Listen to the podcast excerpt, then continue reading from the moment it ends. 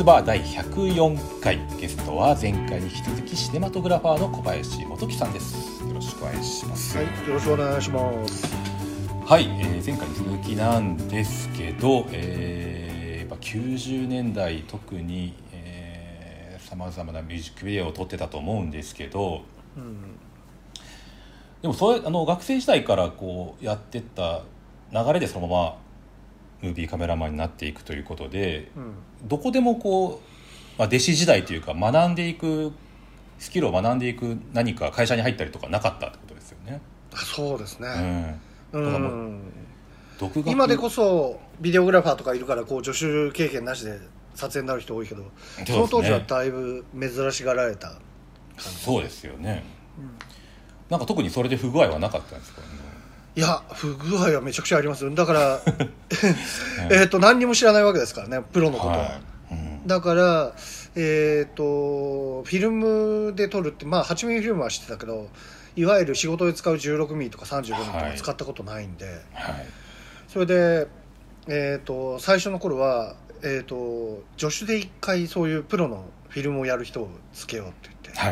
はい。すごい熟練の人を呼んで。はいそうすると自分よりも若いやつが撮影やってるとかっていうのはちょっと気に食わないっていうのもあったりだし。て はいはい。なんかわかりますうんまあ僕。そうそうそうそういうふうなのがあって撮影が結局自分じゃなくてもその人チーフ助手のペースに持ってかれてみたいなことはよくありました。ねはい。たまにありましたね、ええ。まあ、当時ミュージックビデオもフィルムでよく撮ってたですよね。今は少なくなったかなとそう思うんですけど。ですね。あの時はもうビデオか16ミリかっていう、はい、はい。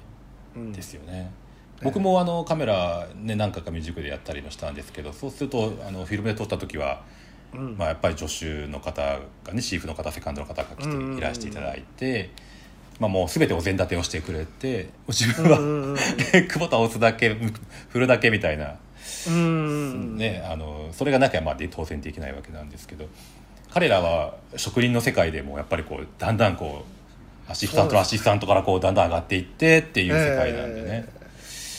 そうなんです。はあ。まあでもゆくゆくまあそういうふうなのがあって経験してそれでえっ、と自分たちの後輩とかがそういうことも覚えてってフィルムのこととかも覚えてって助手についてもらうみたいな感じでえっ、ともうその竹内芸能企画ができてきたっていううん。状況ですね。うん。まあサークルがそのまんまだんだん会社になっていくみたいな。そうですよね、うん、うん、そんな感じで最初の頃はもう試行錯誤でしたね。うん。うんなんかこう当時の思い出に残るなんか撮影とかないですか、うん、現場はないですか、まあいろんな現場ありますけどね。うん。えっ、とあのまあえっ、とそのウルフズの借金大王とかっていうので、はい、えー、とトータスが、えー、と現金まみれのバスタブに使ってるっていうシーンがあるんですけどはい。それはそのみんなが住んでいるさっきっていうかその前話した、あの食堂にバスタブを置いてうん。それで、えー、とお札もこう実際にこう何百万かなんか借り借りてきて竹内が。あ本物なんですか？本物なんです それでそれを沈めてこう後で、えーと濡れたやつを全部こう部屋中に貼って乾かして 全然減ってないだろうなと確認したりとかして。えー、でそれ返しに行ったんですか？また。返しに行って。銀行かどこかに。そうそうそうそう、えー、面白いな。普通ね。まあでもそういうのお札はコピーしちゃいけないっていうふうなのそうですがね。そうですね。それそうそうですよね。偽造になっちゃうんですから、ね、何かあるのかっていうかまあ。うんそうそういうふうなこともあったりとかうん。その住んでいた駐車場のところにこういわゆる遊園地とかに置いてあるっていうか仮設イベントとかに置いてあるふわふわっていうこう中に空気入れて中で子供たちが遊んだりする。はいはいありますね。それをずっと膨らえー、とそういうふうなのを膨らませて、えー、と山崎正義君が中に入って撮るああありましたね、うん。そう覚えてますそれ。はい。そうあれなんなんですよだねそう。それをそのはい。撮影の前日に一回試しに膨らましてみようって言って、はい。はい。膨らましてみたら近所の子供たちが遊びに来て、えっとこう順番に入れてあげるみたいなことやったりしてました、始まっちゃったんですねそのバルバルーン屋さんみたいなの。そうそう。えそうーなんかでもそういうのがうんなんか OK みたいないい時代ないやー伸びやかな感じでしたよね。のそうですよね。撮影してても、うん。うん。まあ、今だとちょっと結構何いろんな箇所から問題ああそうね。ねえちゃんと、はい、やってんのか、公開した後も苦情がまあなんかうん。炎,、炎上したりとか、うんねなりかねないっていうね、そう。はいそうなんですよね。もしかしたらア,、まあ。アーティストに迷惑かかっちゃうとからあー。とかねそう噂になっちゃったりとか。とそうそうそう。すぐインスタに上げられたりとか。これがこれで SNS に上げられる。場所がこれだとかなんかこうそう。証拠写真が上げられちゃったりとかして、そうですね。えーうん怖いですね、えいやまあ僕の、はい。いた会社でもいろいろトラブルがあったのを、うんなんか現場の力技とかたまたま運が良かってなんかかいあのうまくいったとかねそんな話いっぱいありますけどね。ーまあそうですよね。はい。なんかどうにか。ギリギリ。ギリギリですよ。なところでやってましたね。はい。はい。本当ギリギリですよ、うん。はい。で小林さんはその、うん。ディレクターもされる時もあるじゃないですか。ディレクターとしてやる時も、うん。カメラマンそれとディレカメラマンも一緒にやるんですか？あのむあえっ、とまあディレクターをやるときに撮影で別に頼んだりとかっていうふうなこともたまにはありますけど、あるんですね基本的にはは、まあディレクターとカメラマン別々に立ってる方がいいなと思ってて現場は、はいはいそうですね、うんうん。それはそうえっ、です、とだけどまあ実際にこう予算が少ないからはい。えっ、とカメラマンあえそう。うん。監督企画もやって編集も自分でやるっていう、うん。そういう削減のためのまあディレクター兼業なことが多いですね。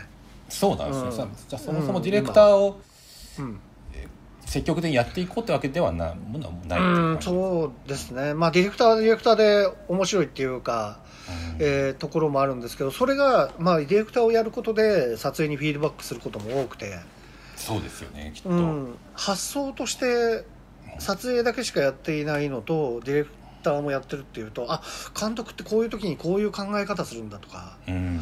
うん、いうのがあってカメラマンの変なこだわりでこのカットを押し通すことはないなとか、うん。そういう判断力はうん。感つきましたね。ディレクターもやって、うん。同じ現場にいてもその立場によってその見え方が全然違うっていうのはすごく感じうん。はありますよね。そうですよね、ううんん。やっぱりどうしてもカメラマンだと1枚の絵のクオリティを上げることに終始しちゃうけど、まあ、ディレクターは本当に全体を見てるんでせね。最終的な編集の上がりも想像しながらやるから、そうですね。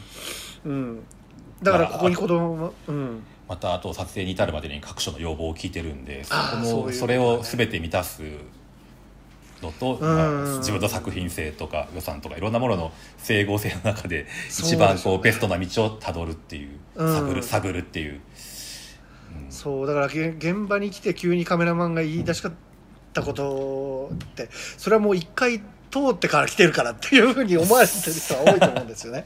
監督の人は。まあそこでだから事前のカメラマンとディレクターの打ち合わせも重要になってくるんですけど、まあ、現場での話し合いで短くまとまれればあの提案もいっぱいしていただいていいなと思うんですけど、うん。そこですごく長くなる時があるんですよね。それはすごいあそれに避よってね？けそうですね。それは下げたい。スタジオとかまあスタジオでお金も払ってるし、え一日だけ撮影できる量というのも限られてるんーで、え。カメラマンの主張がその意見とディレクターの意見をやり取りするのが長くなる時っていうのはもったいないっていつも思うんですよ。ーそうですね、はいはい。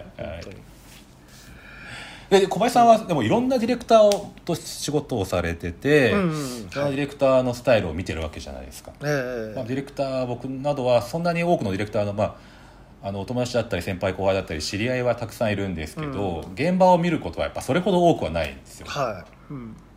でやっぱいろんなディレクターを見てそのなんですかディレクターによる違いとか。うん、それをちょっとお伺いしたいんですけどね、どううん違うのか。もし何が、はい。違うっていうば本当にもう千差万別なんで、もうこう、はでもやっぱりこうディレクターっていうのの本当に語源にもなってる方向づけるっていう風なのがやっぱりこうしっかりできている人だと一番やりやすいですよね。うん本当に判断力だと思いますねディレクターって。うん。だからその判断の基準が人によって違ってて。うんえー、とアーティストの気分を乗せるっていうのを第一の基準に持ってってる人もいるだろうし、うん。えー、と最終的な絵作りっていうか、えー、と自分のビジョンがを作り出すっていう人のを持ってきてる人もいるし、うん。まあ、あとデザイナーの人とよく組んでやったりとかはいすることも多くて、えー、と竹内茂の企画でやらなくなってから一番最初にこう注目されたのがリップスライムだと思うんあですけどそのそう伊藤さんですね、はいはい。そのリップスライムはグルービジョンっていうデザインチームがディレクションしてるんでその伊藤さんが監督してて、だからそのデデザイナーの感覚っていうのもまた普通の映像ディレクターとはまた違うところにあるんでいやそうですね。当時やっぱり伊藤さんがディレクションした作品はすごい新鮮でしたよね。映像ミュージックビデオ業界にすごい新しい風が吹いたっていううん。絵作りにおいてもだしき企画においてもだなってすごい思いますはい。うん、伊藤さんの考え方はおしゃれなのにこんな土着的なカメラマンが撮ってるなんてっていうのが あったりはするけど。土着的なカメラマンなんですか土着的ななんか。そうはそうは思ってはないですけど。そう。うん。ええ。うん確かにね。あのデザイン的なセンスっていうかはそれまでの映像業界には少なかったいなかったって言ってもいいと思いますね。カメラマンにしてもね。今はええ。たくさんいらっしゃると思うんですけど、うんあのジャケットもデザインして総年度でミュージックビデオを持ってる、画面構成構図の考え方とか、うん。やっぱあの時代には少なかった、まあ、テレビ的なカメラマンえーディレクターやカメラマンがまだまだいっぱい多い時代だったんで、うん。エディターもそうですしなかなかあの頃本当に初めて入ったスタジオや初めて会う、えースタッフとコミュニケーションを取るのに、なんかすごい苦労したなと思いますよね。もうやっぱりすごい簡略化ししたがるっていうスタッフの方も多かったですよね、うん。まあ、編集で言えばはいはい。もうちょっとあの暗部をうん。グリーンにとか言ってもいやもうなんか黒なの赤なのか青なのか黄なのかはっきりしてくんないとか言われたりとか。ああでもねなんかそうそういはうノリは、はいえっ、とまあ竹内もよく言ってたのは、はい。やっぱり既存のスタッフと一緒にやると、はい。なんかこういう感じっていうと向こうが今まで作ってきたものの中のストックの中で、そうえーとね判断すると、うん。うんああそれはデビッド・リンチみたいなやつねみたいな、うんうん そういうふうにいやいやそれちちょっと違うんだけどみたいな、そうですね、だからこの細かいニュアンスをちゃんと伝えられる自分で育ったスタッフでやろうっていうふうな発想にいった,、うん。だっていうのは聞いてまうん、したね。そもそものね、うんうんうん。あったんですよね。そう。それでそのグルービジョンの伊藤さんと,、はい。えー、とやる前に及川光弘君とかのミュージックビデオも、ずっとデザイナーの沢本さんという、沢本さん。人が監督。へーはい、え何のジャケとか？はい。ーそれはもう未知のジャケットをやりつつ、うん。えー、とミュージックビデオも監督もやってっていう。うそうですか。そう、はい。それで一回打ち合わせをえー、とそのみんなが住んでる事務所に来たらはい。夜の7時からやってて翌朝まで打ち合わせやってるこれなんいつまで続くんだってってゾッとしたって そう、えもうかなり脱線しながらこう話し続けるんでスタッフスタッフだけの打ち合わせですよね。スタッフだけどもちろん、やっぱ当時喋ってると終わらないみたいなそうですよありね、ますよね、えー、20代半ばから後半にかけてぐらいですから。ねうん。そういうう、ん。うん。まあ、そういうふうなまあ、はい。えっ、とディレクターを職業とする人以外のえっ、とが監督でつく時っていうふうなのも面白いは面白かったですねいろいろ。うん。そんないろんなゲーム監督のいいところをいっぱい見たり吸収したりしされてきたんじゃないですか？ああはい。うん。おかげさまで、えーそういうふうなのがなんかその後なんか30代前半に専門学校の講師をやってるはいはいはい。学生にちょっとフィードバックできたかなっていうのははい。あったりましたね、うんはい。うんこカメラマンとしてムステマトグラファーとして影響を受けた方とかいらっしゃるんですか？ああそう。このこの作品が好きだとかね。あの会ったことなくても。あったことまあでも、うん。あのーその時期ちらっと影響も受けつつもえっ、とそのあまあ篠田昇さんの影響は大きいでしょうね。ああうん。岩井俊二さん。そう岩井俊二さんの、ね。はい。えー、と映画とかをずっとやってて、はい。それで実際亡くなってから、はい。えっ、と篠田さんが前半だけを撮ってて後半の僕が担当することになったりとか。へえあそんなやつあるんですか？そういう、なんかウェブドラマとかがあったりとかしてへえその亡くなってからの影響の受け方がちょっと大きいですね。やっぱり、えーと映画を何本か一緒にやらせてもらってる中村祐樹さんとかも篠田昇さんと一緒にやってたんで、ううん。んしのさんご本人にもお会いしたことはあるやったことないんですよね。あそれが淡路島だったんですね。うん。うんすごいこう共通の知り合い多いんで話はいろいろ聞くんですけどね、うんうん。いや僕もお会いしたことはないんですけど、まあうんまだご存命の時にやっぱり現場での,、あの評判とかはよく聞いたりしましたね。ねうん。えそれで今一緒にこうちょっとショートドラマみたいなのを撮っている監督もはい、えっ、と篠田さんと一緒に、えーはい。TBS のドラマのオープニングとかはい、一緒にやってたりとか、うん。へえいう感じですし、まあ不思議なご縁が、そうですね、うん。なんか特徴としては僕は、まあ、当時なのでクレーンをうん、そのこんなとこに入れるっていうようなところまで入れて撮ってるような。篠田さんの一緒がね、はいはい。そう。どどうでしょうか？いやいやそうだと思います、はい。本当に。必ずこうもうあの人の場合カメラが一人の役者並みの主張をしてますからね、はい。そうですね、うん。まあ、そういうふうなのがいいって思う人もいるだろうし、うん。邪魔って思う人も確かにいるとは思うんですけどね、ううん。ん、考え方の違いですよね、撮影自体はストイックにやってった方がいいとかっていう。黒澤明監督はまあそっちのタイプですよね。カメラが主張するはいはいカメラが演技するなカメラが主張するなっていううんうんうんうん。スタイルですもんね。うん。まあ、その方が内容に、ね、演技に没頭であの画面、えー主人公内容に意識が集中できるっていうのはあるかもしれないですよね。うんうんでも僕らっていずれにしてもこのつ見ててるとうん。あの作り手がそのもう初めからどういう状況で撮ってるかっていうのをなんとなく想像して見ちゃうっていうところないですか？ああそうですね。裏側は想像し裏ますね、しまあうん。普段仕事にしてるんで想像しやすいっていうのもあると思うんですけど、ねうんだから小林さんの撮ったあの乃木坂46のミュージックビデオとか見てももうこっち側に小林さんがいるとしか思えないんですよね。